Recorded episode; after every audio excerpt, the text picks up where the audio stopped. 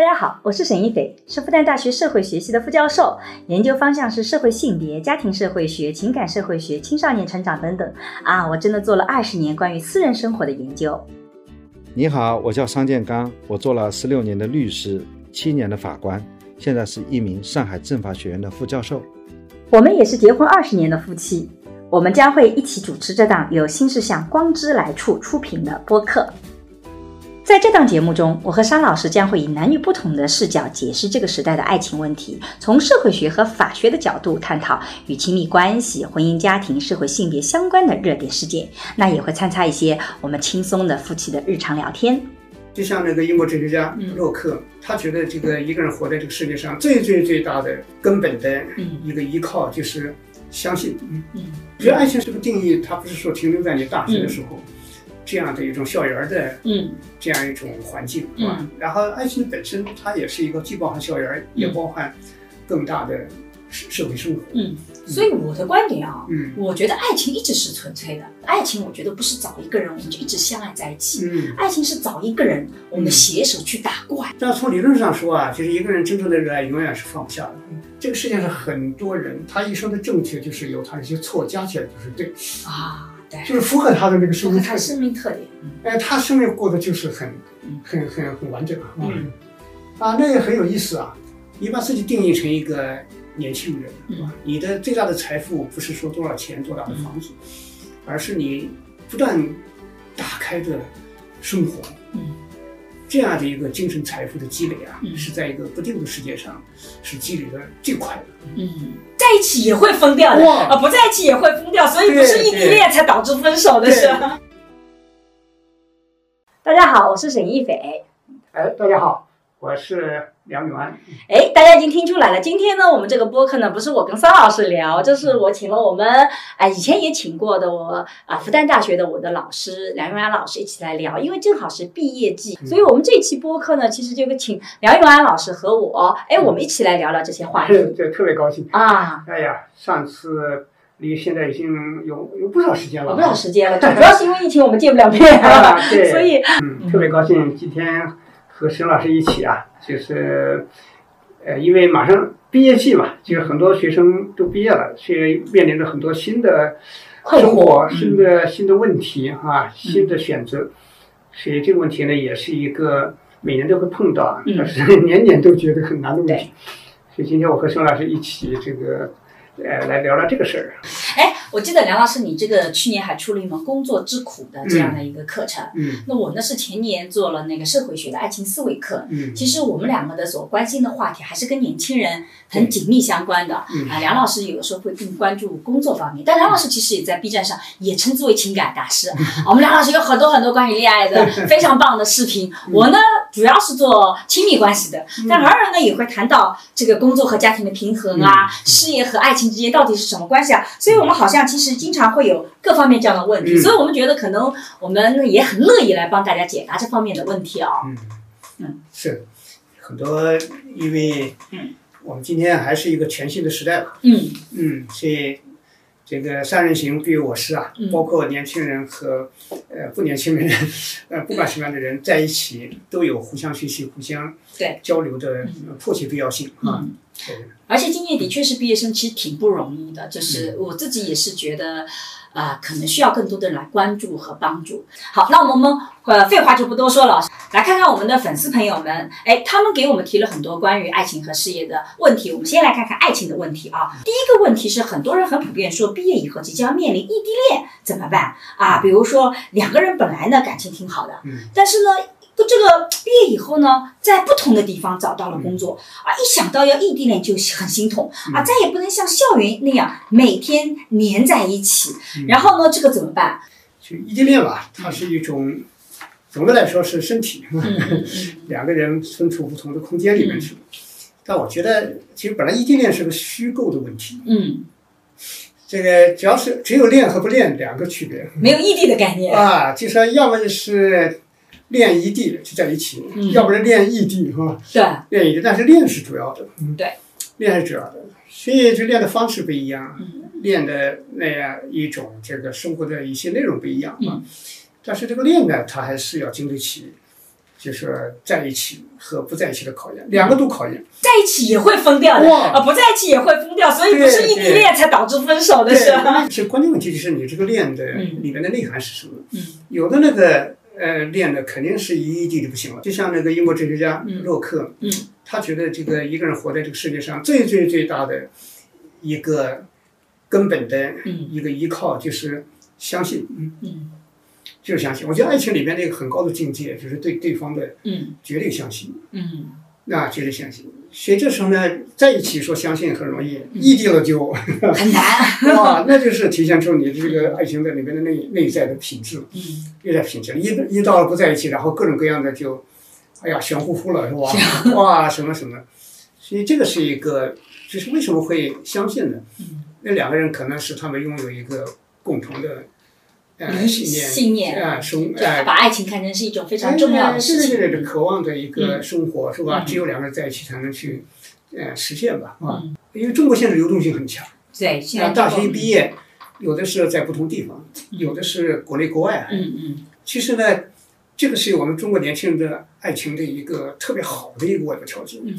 就是把真爱和假爱这个分辨出来，分辨出来，就是通过异地恋来看看到底是不是真爱。所以这就是我们爱情本身的一个非常好的一个，真正的爱情的一个好的推动啊。嗯，所以总体上，梁老师看好异地恋吗？啊，异地恋呢，其实呃，关键还是看人啊，关键看。哎，就说那个，如果是是好，我觉得，嗯，如果你真的讲爱情的话，那很好。嗯。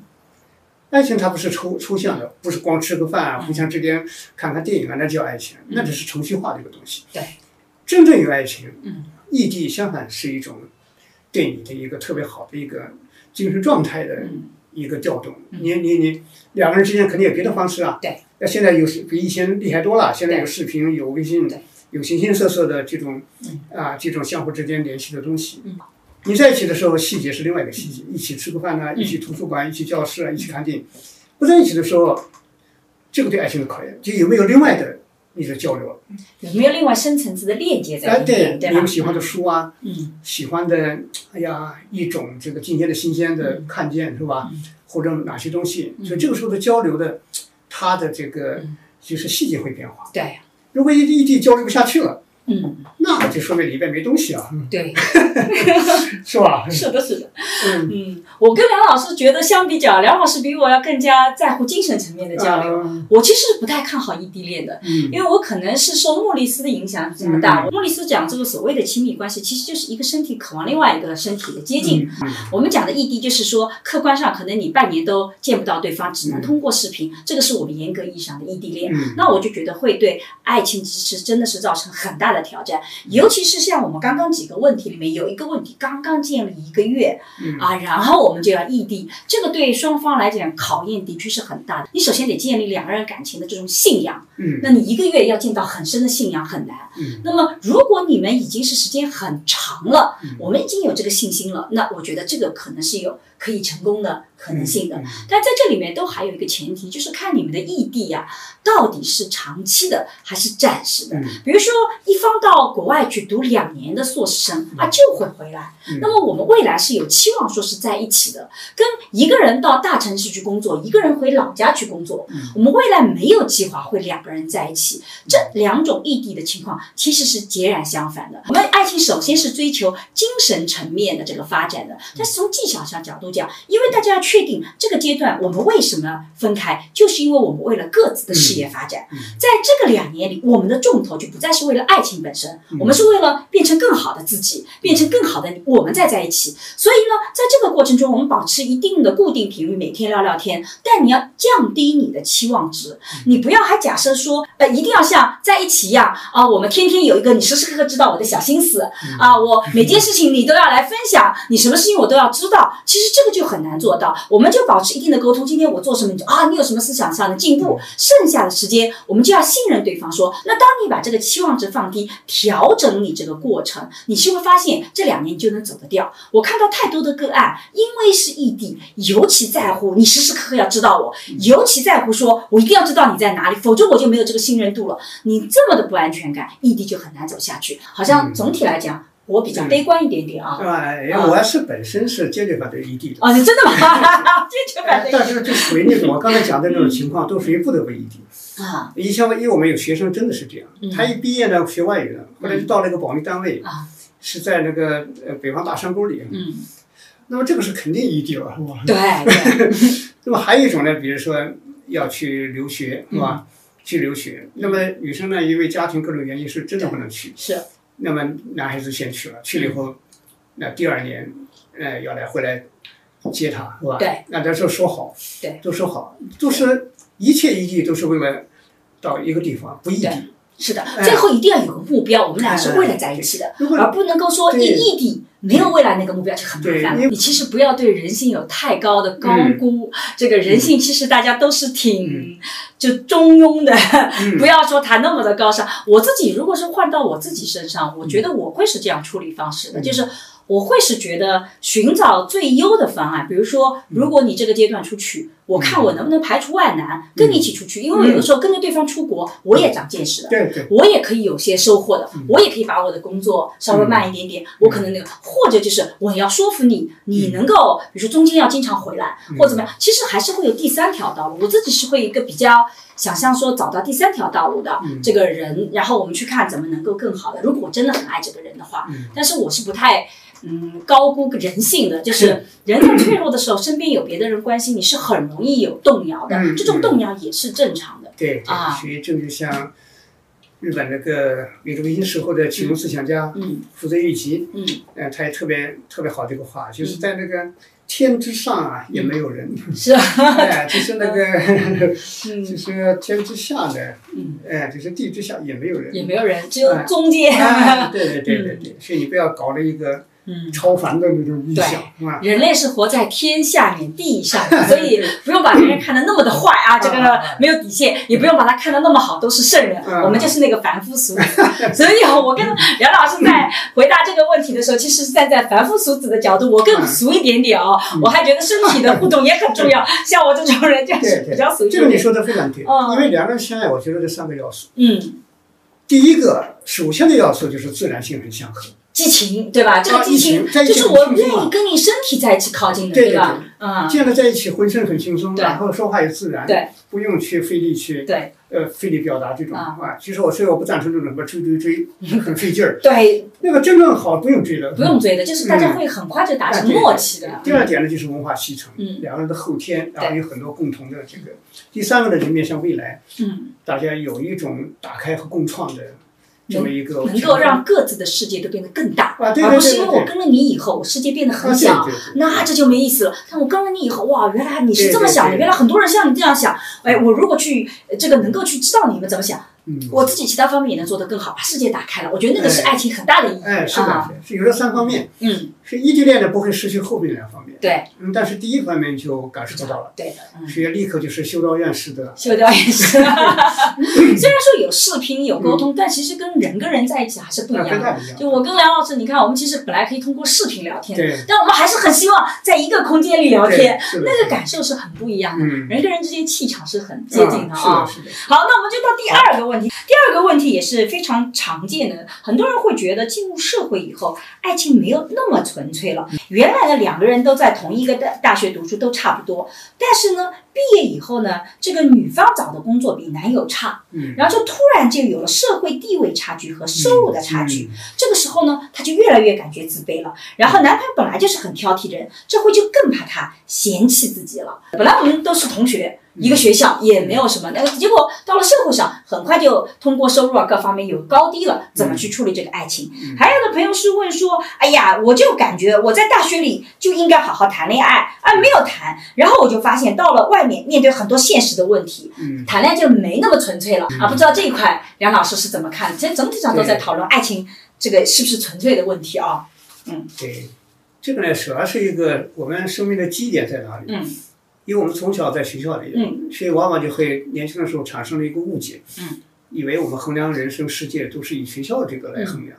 实际上，学校只是个过渡，只是一个学校嘛，它就是一个教育过程。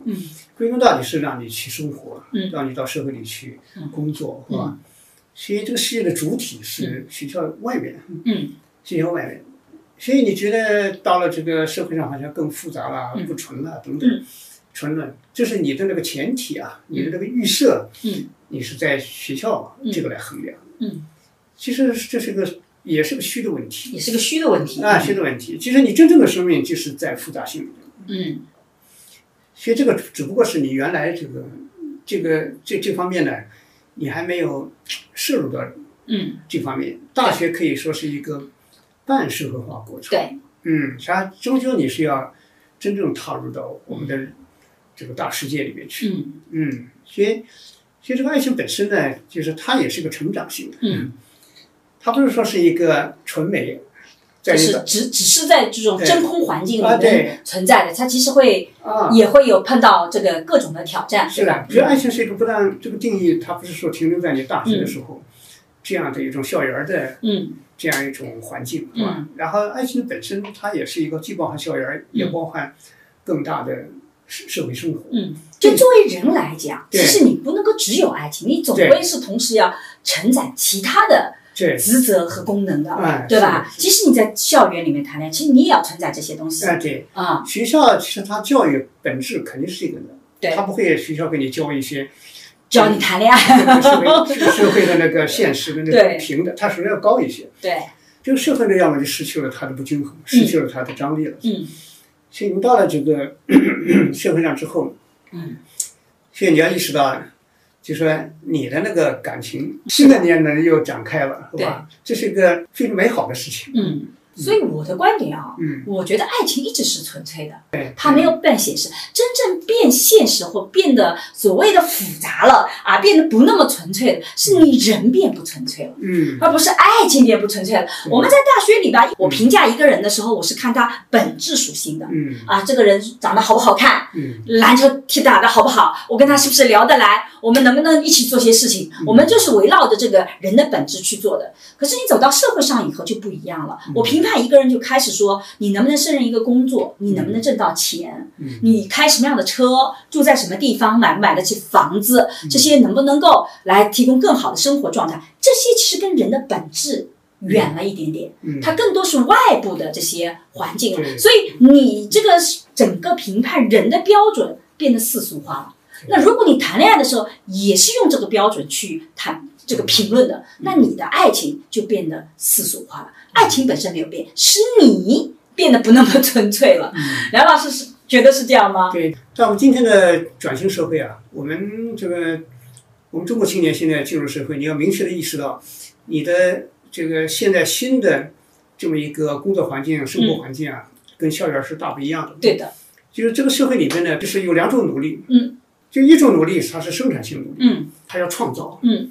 啊，给这个整个社会的财富，不管是思想的、文化的、物质的、技术的、科学的，增添新东西。那么，另外一种是分配性努力。分配性努力呢，很多人就在这个现有的这么一个，呃呃，这个社会的生产或者是各种各样不同的那个存在里边，然后去跟别人尽量的在内卷里边获得更大的一块蛋糕。嗯，就这种这种这个分配性努力呢，其实很多很多人因为他的原创性不足，或者他的那种价值观不足。所以呢，就内卷了，嗯，啊，就在那里互相之间在一个里边去攀比或者去啊一种无序竞争，是吧？社会学也有类似的概念，就是所谓的分配性努力，我们更多的把它看成叫零和游戏。什么叫零和游戏？就是我拿了你就失去了。对，我觉得年轻人可能有这样的困惑，就我们在过去的爱这个旧脚本里，婚姻的旧脚本里，婚姻是什么？是一个经济单位，家庭是个经济单位。然后我们为了什么？传宗接代、光宗耀祖，你整体上是个经济共同体，所以我们不太考虑你到底有多爱，我们考虑有多么匹配。它就类似于像一个。零和游戏一样的，在我们的爱情的新脚本，你会发现，我们已经不再满足于说啊，把这个自己的爱情变成一个交易了。我们是希望跟一个人是有精神的共鸣的，爱情变得很重要。呃，它已经不是个零和性的游戏了。可是呢，我们现在真的有的时候很贪婪，我们他既想要爱情的那种激情啊，纯粹的感情，但他又想要所谓的经济的保障啊，旧脚本里的东西，他就很矛盾，所以就出现了说九八五一定要配九八五。啊，否则他就觉得 吃亏了。我经常会觉得这种逻辑很奇怪，就是他二幺幺又怎么了呢？对吧？从爱情本身角度来讲，它不是这种匹配的模式的。两个同一个人在一起没有什么大的生产力，他不会产产生出什么新的。所以我们说，在这个社会进入社会之后，表面上是复杂了，实际上是爱情应该更深。嗯，因为你在这个社会生活里面，你的你自己的精神和你自己的这种经验，两个人中间都会有差异了。对，不像校园的那种。嗯，哎，然后有差异之后呢，他那种爱情本身呢，就会有更好的聚合力。嗯。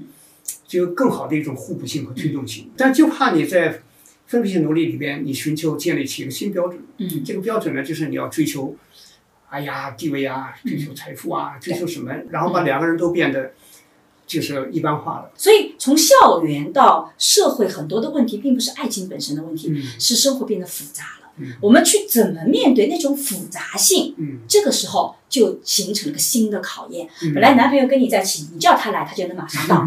但是他工作了以后就不能说说到就到了。不是因为他走出校门不爱你了，而是他的生活变得更为复杂，他没有办法把你作为这个唯二，除了学习以外的唯二的东西。他是唯三唯四，他又还有好多好多东西不得不去考虑的。所以，其实真正从校园爱情走向社会的爱情。更多的是一个复杂性，而不是不存在性，对对吧？我觉得这是人成长的过程。但我觉得我们也回到一些非常具象的这些问题，我们就很希望说，让爱情的就变成爱情的，让事业的变成事业的。无论是异地恋，还是从校园爱情到所谓的这个社会上的爱情，其实人是要接受这个变化的。就像大树一样的，嗯嗯，实际上它不断的有这个年轮扩展，是吧？有这个。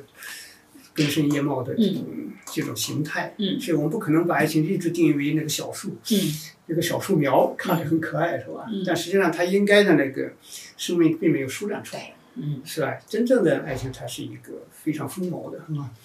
能够经风历雨，是吧？啊，各种各样的一起去亲受啊，都会去亲受，才才显得。它真正的那种美好，所以我觉得我自己是怎么理解的爱情啊，就爱情，我觉得不是找一个人我们就一直相爱在一起，爱情是找一个人我们携手去打怪，嗯就生活里有好多怪要去打的，对吧？所以我们真正的目的是我们组成了一个战队，而不是说只聚焦在我们两个的关系里面。我觉得要把它放到一个更大的环境里去看，那无论是异地也好，事业发展也好，就是那个更大的环境，我们能不能一起去扛过这些？是的，是，它有点像在学校里谈恋爱，就像两个人。在一个车里，啊，开着走，什么什么都都方便。出去以后，就像个人都有车了，因为都有自己的事。然后呢，又要又要在一起往前。并驾齐驱。并驾齐驱的时候，有时候不能并驾。对。有时候是。要一前一后。啊，有一前一后，哪个该前，哪个该后。对。有时候需要他在前，就是。对。所以这里面有一个很高的一个技巧在。哎，在这个社会的这么一个道路上，他就有这么一个非常大的心心，就心有灵犀啊。对。那它有一种这样一种非常好的。一种相互的依存，是吧？这个非常重要。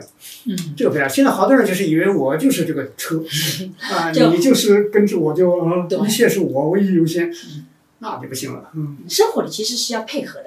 好的，那我们这个爱情篇就到这里，那我们就事业篇了，这是梁老师更擅长的。来，要不要把这个热爱当做职业？嗯，现在有些人呢，他觉得呢，自己呢不喜欢自己的。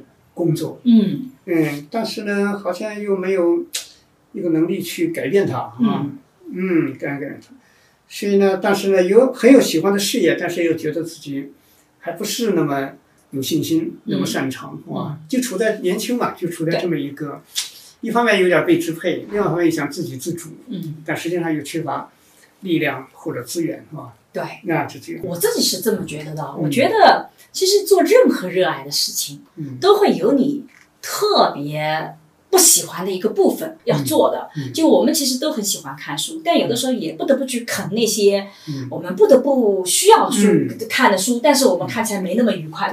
就不是说你热爱的事情，你就一直是。很喜欢的。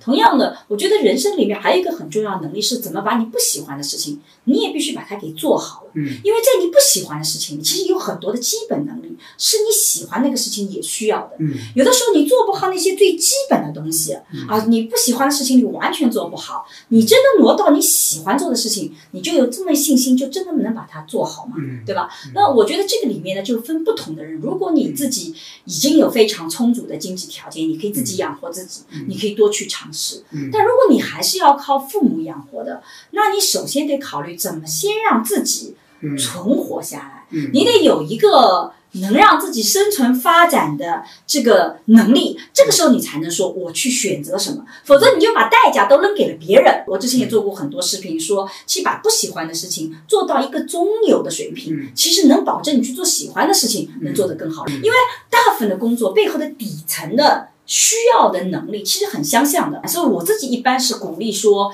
你首先要有一个能够自己独立生存的能力。那你是不是能把自己不喜欢的事情先做好，能够让你把。这个能力成长起来，然后你不断的把你不喜欢做的事情呢，能够做的越来越效率高。你一点点留出来喜欢做的事情，然后看看看到最后能不能让喜欢的事情一点点替代，而不是直接改变。我觉得那个跨度太远了。啊，梁老师在这一块应该更有发言权一点。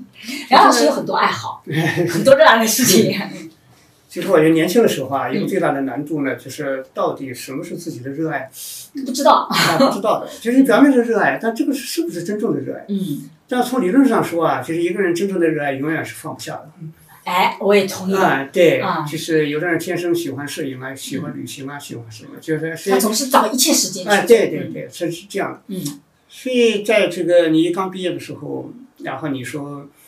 做的事情不热爱，不是不喜欢是吧？但这里面其实有个问题，有个什么问题呢？就是说我们因为你还年轻啊，嗯所以你的生活经验啊，你读过的书啊，你的那种文化视野啊，等等呢，给你建构出一个内心的这个这么一个关于生活的定义是吧？如果说凡是不符合我这个定义的，那都是有问题的，有问题的。那这个其实也不合适啊，嗯，也不合适，因为这个是属于什么呢？就是我们在思维方式上，从哲学上看。你是用的是演绎法，就是说你自己内心深处的一个理念，然后呢，你把它演绎出来衡量所有的东西，啊，所有东西。所以你比如说这个，哎呀，我们这个我们的生，我们的人生就是应该做自己热爱的事情，嗯，这是一个总的一个前提。然后，哎呀，我现在做的事情我不热爱，那么然后呢，第三个推导出来形式逻辑，那就是这个事情就是不好的。嗯。所以这个是很简单的一个演绎法的逻辑，这是从古希腊亚里士多德开始就特别注重这个。但那个是农业社会，那个时代它生生产技术知识都比较单一的时候，对，所以那个也是人把握世界的一个方式。但近代社会就不一样了，从那个是其实是从文艺复兴开始，后面特别到了启蒙运动开始，他就特别强调这种归纳法了，就是说。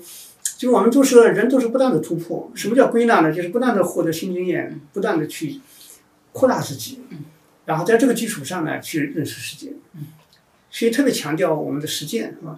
所以你不能先有一个说，哎呀，这个事情我第一次啊，觉得好像，然后你就对他就觉得一个轻易的判断。嗯所以这时候就说你还不适应，所以你尽量把它归纳到，把它变成自己需要扩大的一个部分。嗯然后呢，这样是努力去理了解它，熟悉它。然后去再把它变成你的一个，你的一个创作空间，你试试看看。嗯我觉得只要人做了十分的努力，还是不喜欢，那是真的不喜欢。是啊，也不能说是。很多人是还没做努力就决定不喜欢。对 你还没努力你就不喜欢，那么你肯定就不喜欢。嗯。因为你从来不会推到第二步、第三步，就你做不到十分的。那所以，很可能只是懒得努力而已。年轻的时候，一个重要的任务就建立起自己的热爱。嗯，你不是看了几本书就热爱了？对，热爱了。所以就是我们古话说那个“梅花香自苦寒来”。嗯，就是那个当然是古代社会呢单一的价值，说要做人上人，做优秀。我们今天不是这样，我们是要做一个特别的人。嗯，但是个特别啊，就是这里面的里面的那个真正的生命的方向啊，你还是要经过一番苦寒，嗯，你才能真正的去。啊，感感受到这种世界之美，感受到劳动创造之美啊！对，所以这是一个，但是呢，也有一种情况，就是你怎么努力，最后也是觉得跟自己的，因为人是各个不同的。对，怎么努力，你觉得气质啊，已经达到一个层面了，可是还是喜欢不起来啊！但这个过程也不吃亏，因为你学会了磨练，学会了坚韧，你能力也成成长。对，然后你在那个过程里面的一个。就是那样的一种分析啊，里边的判断能力等等，你都会有很好的一个积累的，嗯，非常好的积累。你像北京大学，就大概零几年，我记得是零七年什么，那么一个学生卢浩，他就是呃高考成绩非常好，嗯，哎，结果呢，这个他想去北航，学那种哎呀工科是吧？但是父母亲啊学校都让他报北大。因为在那个全省大概应该是前在前前前六名是吗？后来就我们家长跟老师都有一种想法，就不能浪费高考的分数，这是一种很奇怪的逻辑，但是大大家都把它看成是天经地义的。对，后来去了北大学那个生物学，其实当时呢那个也是很热门的，嗯，结果他去了呢，熬了两年都那个东西完全熬不下去了，哎呀，实在头大，实在头大。后来甚至中间还休学一年，跑到深圳去。干了那个什么什么都干过，装卸工啊，什么什么，哎，这个人很有意思。后来最后决定退学，去北京一个高级技校啊，去学那个数控机床，因为他就喜欢这个动手的东西。哎呀，那个学校人高兴坏了，那来了这么一个人是吧？哎呀，后来父母也没办法，后来也同意了。去了以后，你看人家去了以后，一搞成那玩意儿，我也高兴。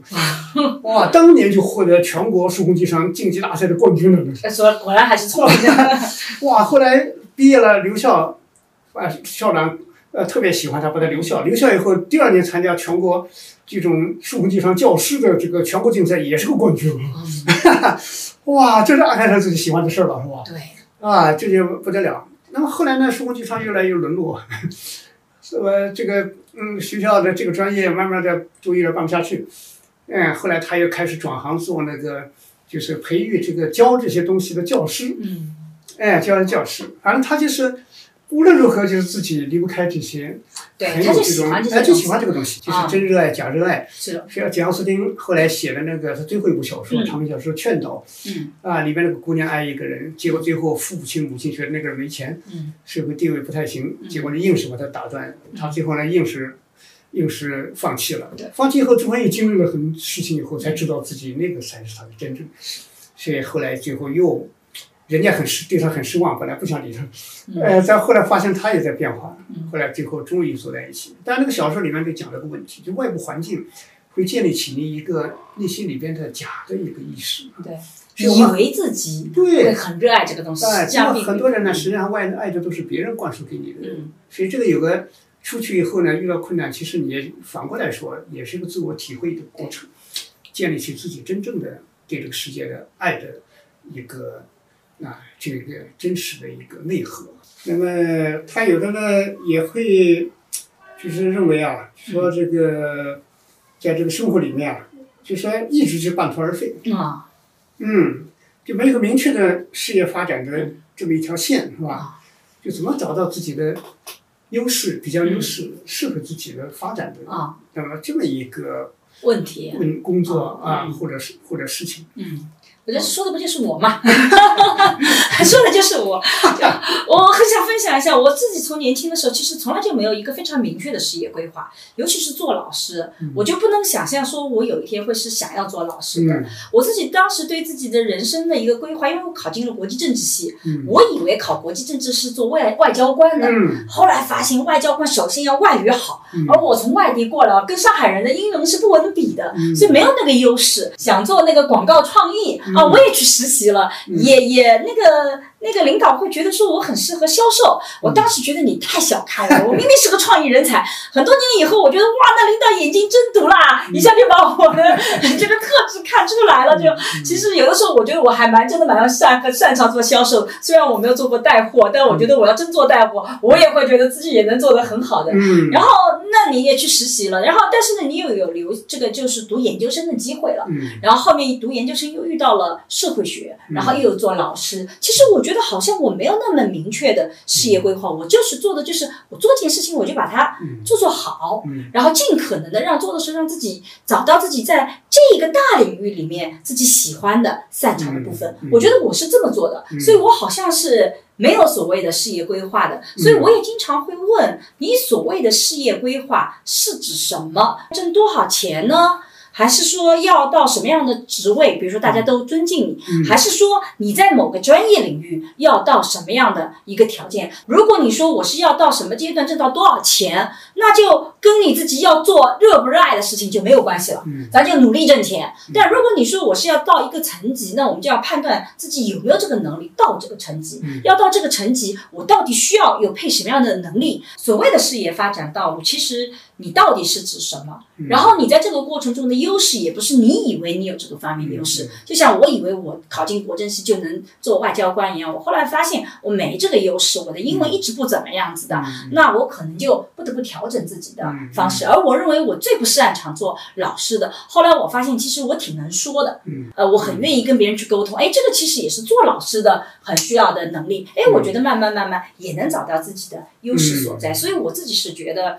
得先问问清楚你的所谓的事业发展道路到底是什么？你中间半途而废是因为什么半途而废？是做不下去了，还是说这个没有达到自己的目标？然后最后你其实慢慢慢慢逐步发现自己的优势啊！这说的就是我应该啊，梁老师您的嗯对。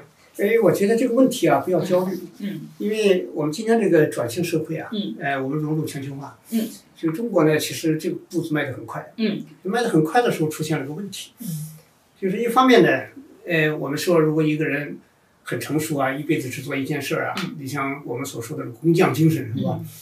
那这是一种，也很幸福，嗯，也很幸福。我以前我们。我们中文系有一个学生，一年级开始进了学校，他就发誓发愿，嗯自己一生搞徐志摩研究，然后就一年级开始整天就徐志摩了，啊，整天徐志摩了，这个。哎，是很好啊，是吧？很好，心里很稳定，是吧？但另外一种呢，因为我们中国人在农业社会出来以后，就是一个非常好奇的存在。嗯。所以这个世界很多新东西，就像做新闻记者，一定要保持一点浮躁。嗯。啊，就是随时都能动。就是我们在现代社会学意义上、文化学意义上，确实有一种人，在传统定义上可能就是失败者。嗯。哎，全失败者。就像五十年代美国作家索尔贝洛所写的那个《晃来晃去的人》，或者《奥特马奇历险记》这样的，就是什么事情都。都是呃，就是长线直指是吧？然后呢，最后呢，都是半吊子，不停的换，对生活有一种拒绝成熟化。嗯嗯，现在社会呢，就有一种有一种幸福，它就是在。尝就是神农尝百草啊，嗯，就是在这个社会上不停的各种滋味都对。晚年七十多岁在家里待着，下雨了能想起下雨的时候去过的地方，嗯，哎，然后打雷了想起打雷的时候在啊，生活很丰富，各种各样的，其实他这个内在的是充满了故事，嗯，哎，那他没有做好任何一件，嗯。是为能够外化出来的事情，但是他的体会很多，嗯，所以这就是我们今天这个时代和特有的另外一种价值。因为我们今天这个时代啊，确实就是两种猫的时代，对，就是一个四脚猫时代，就走得很晚，还有一个三脚猫时代，三脚猫，我觉得三脚猫也是很幸福，嗯，很幸福的，因为它浑身活跃性很强，它有天性就是特别有尝试性，所以你自己不要有压力，也许你这个整个人生就是个漫游者，那这个时候呢，其实呢，但是你不能停止在这个漫游者。你说，我就想起十七世纪法国那个散文家孟田。孟田他没写什么长篇，他写了三大卷本，现在流传下来的随笔。那个随笔当时人都不重视，觉得比起前面的莎士比亚，啊，比起什么人家那个经典之作巨制，那差远了。二是为什么今天咱们越来越重视孟田？就是他把生命过程里面的各种感受，就呈现出来，就呈现出来了。那个你看那个日本青少纳言。是吧？他写贞操子也是随随手一录，也没有写出像《源氏物语》这么哗的一大个。但是呢，今天我们就珍惜了，就说那个我们难得的，如果没有他们这些留下的话，那我们今天就无法去认识、体会、共情那个时代的人们的那种生存。对。所以现在就是你从放这个大历史来看，其实你这样半途而废啊。可能也就适合你，对，半半途而废也挺好的一种状态。对，但是现在就是从那个后现代主义文化学上分析呢，这现在确实一种人生，就是你可能是在各种可能性里面跑来跑去。嗯。但从传统定义上看，你就是一个不成功的人。但如果放在后现代的语境下，那就是一个活得很很有生命感、很活鲜的人。但是我在做三脚猫的时候呢，我还有另外一个平衡，就是我觉得年轻的时候啊，我们需要去配得上一些标签。嗯，比如说我自己是一个省重点的高这个高中的学生，我就希望配得上这个标签。嗯，虽然我别的都很三脚猫，我不需要成为运动员很厉害。但我希望作为这个学校的学生，我能够做到位。嗯，然后我成为复旦的学生以后，我也是这样的。就然后成为复旦的老师也是这样的，我得配得上复旦的老师这样的一个标签，它里面的内核，它不能是三脚猫的，但别的东西我都可以三脚猫。那么等到我现在到了一定的年龄，我就觉得反倒到了一个撕标签的过程。就我已经不再需要告诉别人我是复旦的老师，你才需要听我讲。我自己讲的东西，你不知道我是谁，你也觉得哎。听上去很有意思，我觉得这就是你的内里起来了。所以，我们一方面在事业发展的时候，我们会很有好奇心，然后那个。可是呢，你如果有的一些很重要的标签，你得让它配得上，你自己得配得上这标签，然后你才能让自己超越这个标签。所以我们不是要给自己贴什么我是什么讨好型人格啊，我是怎么这种标签不要贴，但是你要给自己贴一个在当下。你觉得作为你这个人本职应该完成的一个事情，这个标签你得配得上它。然后你再到了一定的年纪再成为你自己，那这样子的话，你就慢慢慢慢找到你的优势到底是什么。我的优势不是说我是复旦的老师我才能讲，而是因为我本来就能讲，我现在很能讲，所以我配得上。复旦的老师这个身份，我也能够在你不知道我身份的时候，你会觉得哎，听他讲还挺有意思的。对，那我觉得这个就是找到一个自己优势和这个过程。是的，是的。嗯，所以在这个世界上吧，一辈子做不了几件事。嗯。但是呢，总的来说，我觉得还是有不同的区别。嗯。就是一个呢，就是我刚才讲，就像个传统农民一样的啊，一直在耕耘，是吧？嗯。就是稳固定在一个呃点上，然后他能够。养育吧，就是能够能够播种是吧？对，能够收获，完成这个全过程啊，全过程。生命的全过程。哎，对对，但是它有个毛病啊，它是循环了。嗯。对它它而且变化也不大。啊，对对，这就是定居民族、农业民族的，就就是他的一个生活状态。另外一种呢，就是他别人看起来这个人真的不靠谱。嗯。就是以前像狄更斯他小说里面《皮克威克外传》之类的，里面那种两口子到处乱跑，就是那个生活处处你说不出一点正确来。但是我观察下来，这个世界上很多人，他一生的正确就是由他那些错加起来就是对。啊，对。就是符合他的那个生命特点。生命特点。哎，他生命过得就是很、很、很、很完整啊，啊，那也很有意思啊，是吧？也是非常有、非常有意思。还有一种人呢，他是在经过。许多许多断头而废之后，把它链接出来、沉淀下来的一种对于生存的体验。嗯，然后它它就有一个外在的这样的一个创作性的表现。嗯，不管是投身绘画啊，投身这个写作啊，投身什么什么，这我觉得就是这个地方啊，我觉得你半途而废，其实它如果后边能够把它表达为一种社会财富。嗯，对，啊，这就非常好，因为这就是。文心雕龙在就是那个刘勰的文心雕龙里面所讲，就人有两种，一种是叫，一种是动物，一种是积学，就是积学呢，实际上你半途而废也是积，哎，积到一定程度，哎呦，对生命对世界，哗一下子有个感觉，然后豁然一下子是吧？你看那个获得诺贝尔奖的。泰戈尔是吧？泰戈尔年轻的时候也很这个荒唐，是吧？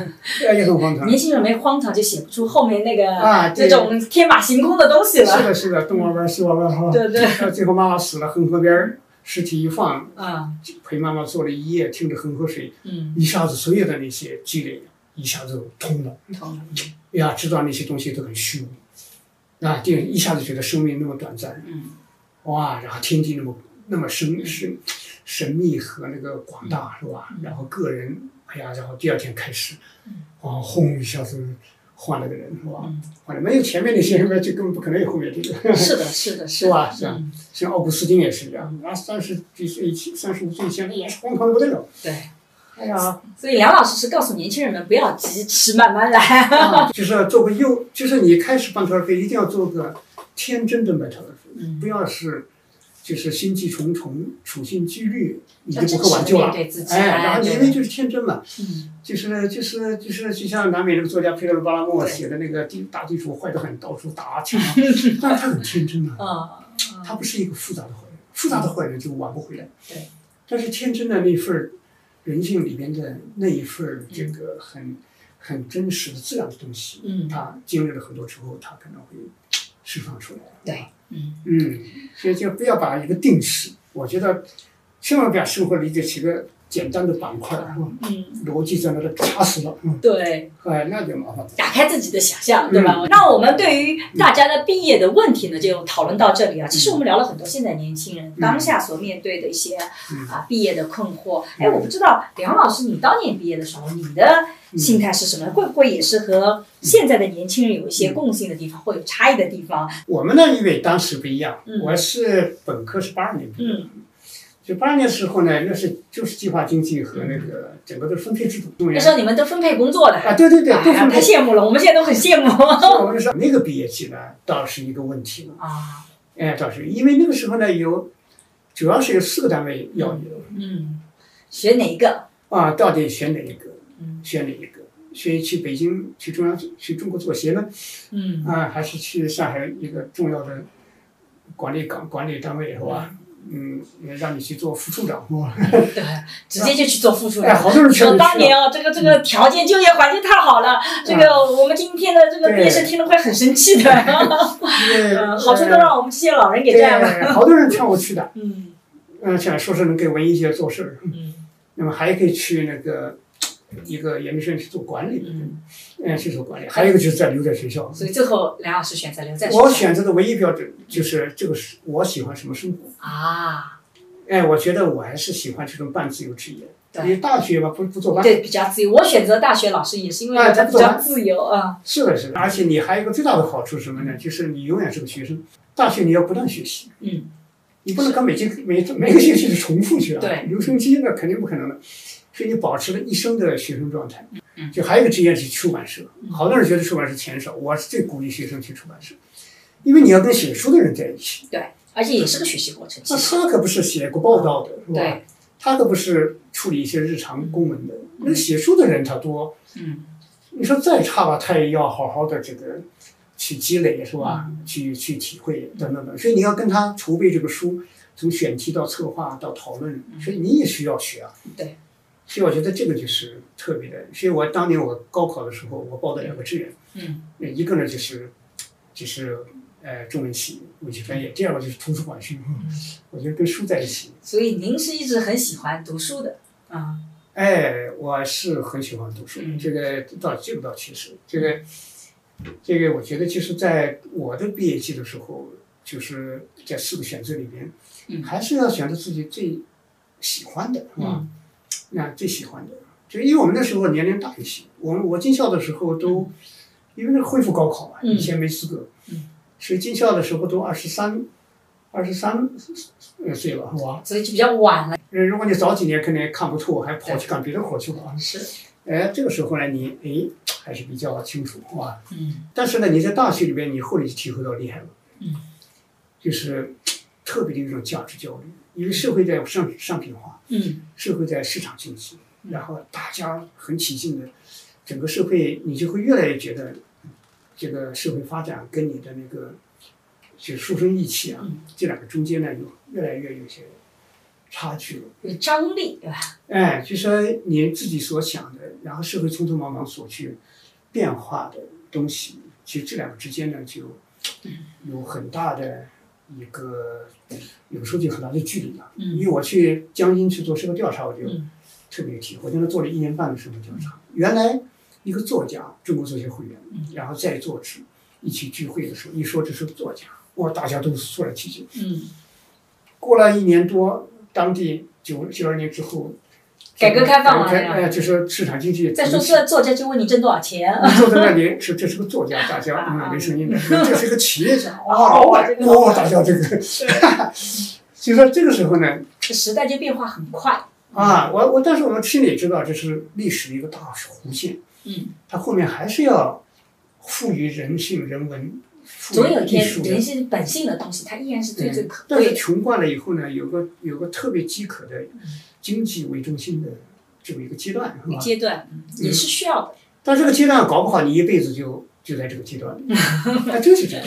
嗯，所以我我就想起我毕业的时候，我因为也是复旦的本科，复旦的硕士毕业，我其实觉得毕业的时候，我印象最深刻的毕业季就是毕业典礼。嗯，就是我们因为当时硕士生二十多个同学，大部分都还比较熟悉，可是也没有熟到。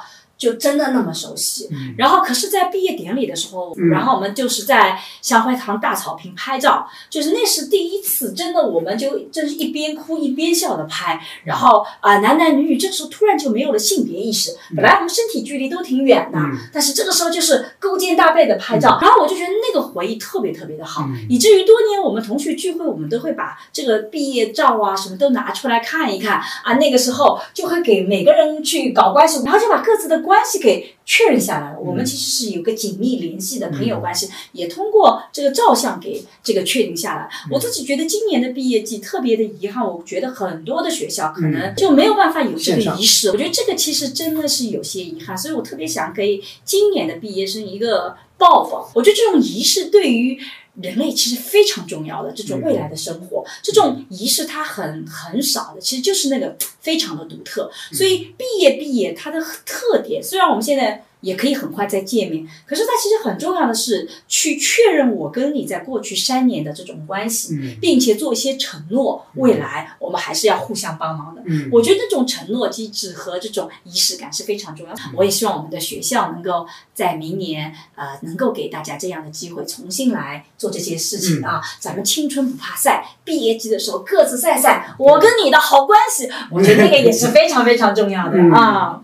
我觉得这些年轻人真的是很不容易。你看，这个只就业的被压力，然后也遇到了这个疫情的情况，所以我觉得很多的年轻人的确是比较焦虑的。最后的时候，是不是梁老师也给我们的年轻人打打气啊？告诉大家说，在这种不确定的这种社时代里，咱们怎么以更好的心态来面对我们的未来？嗯，现在呢，确实是从个人来说啊，嗯，面对这个一个有疫情，那么。疫情呢，还我觉得还是个简单的事情。原来在九十年代以来，全球化好像是一个大融合的阶段。嗯。现在呢，看起来东西方学者都觉得好像越来越锐化了。嗯。啊，越来冲突面儿越来越多。嗯。所以我们在整个的人生的形式什么的都不一样。嗯。但是风雨吧，就像哥伦布出航。所以，呃，年轻人吧，这个我觉得趁着年轻遇上啊，好事情。嗯，啊，你不要后面猝不及防。就我们，呃，中国青年来说啊，其实总的来说还是要有信心，还是要有信心。这个为什么呢？因为我们再往前面啊，我们说现在不断的在提倡国内大循环呐，是吧？嗯。不断的在提倡文化创新呐，等等等等。压力之下，你要相信我们的国民，嗯，相信我们民族的韧性，是吧？这个，然后呢？相反，会给年轻人提供很多机会。嗯。那么，更加需要一种闯劲儿，是吧？嗯。需要一种青春期。嗯。首先，这时候年轻人就怕你自己把自己定义成一个老人。嗯。啊，那就不行了。嗯。你把自己定义成一个年轻人，是吧？你的最大的财富不是说多少钱、多大的房子，而是你不断打开的生活。嗯。这样的一个精神财富的积累啊，是在一个不定的世界上是积累的最快的。嗯。啊，因为我觉得，其实作为年轻人啊，虽然我们面对很多的问题，但至少我们还是有青春。可能到了我这个年纪，才重新去意识到年轻其实它到底有多么的可贵，就是其实是有从头再来的机会的。但我觉得，其实，在年轻的时候，可能我们得遵从自己的内心，真的不断的去寻找自己。可能那个是个漫长的过程，但是至少你可以勇敢一点，甚至你有一点点的好，你都不用害怕，就可以把它张扬出来。我自己是觉得青春是应该有点张扬的。甚至有的时候青春有一点点傻也没什么关系，这就是青春本来的一些特征体系。不管我们面对人生的转折也好，我们面对人生的这些问题也好，我们先去总结一些自己做的对的地方，把它晒出来，然后不断去调整自己很难受的、不舒服的地方。同时，我们又保持一定输入的节奏，就是不断的去学习啊，调整自己。那我觉得我们其实到最后，人生还是可以走得比较的好的。祝愿大家呢，可以毕业的时候比较毕业快乐，也希望大家未来的人生。顺顺利利。嗯，我也是特别希望大家，呃，面对这么一个，呃，感觉啊有点艰难的年代，我们唯一的依靠呢就是我们的青春力量。嗯，所以也推荐大家看一下，英国作家这个康纳德他写的那个《阴影线》，啊，海上无风啊，大船在海面上一一丝不动，但是靠什么呢？哎呀，就靠那种年轻的那样一种这个强大的那样一种面对未来的期待，是吧？嗯，相信世界，然后靠自己的内心的这种激情，嗯，哎，然后不放弃，啊，嗯嗯，首先这样是一个我们年轻人应可能是最好的一个生活姿态，嗯，这也祝福大家有这样一种面向未来的力量和勇气。最近我做的沈一斐性教育课已经上线，我想通过这门课和你一起坦诚地聊聊成年人的爱与性，所有我们过去回避的性教育，我们一次性讲清楚。希望每个成年人都能享受性愉悦，更享受爱情。为了回馈一直关注和支持我的粉丝，如果你感兴趣，欢迎你搜索公众号“光之来处”去看一看。我和孟尝合作了一档付费播客，在二零二一聊性别。希望能帮助你打开对性别的想象力，做更自由的人。如果你感兴趣，可以在我的播客主页或者搜索公众号“光之来处”加入学习。我和新世相也合作了一门社会学爱情思维课，希望能帮你提供对爱情的结构性观察。如果你想要更系统的去看待亲密关系，也可以在公众号“光之来处”加入学习。如果你需要咨询跟亲密关系相关的问题，可以在公众号回复“知识星球”或者咨询。我会来回答你的困惑。好啦，今天的播客就到这里，谢谢你的收听，我们下期再见。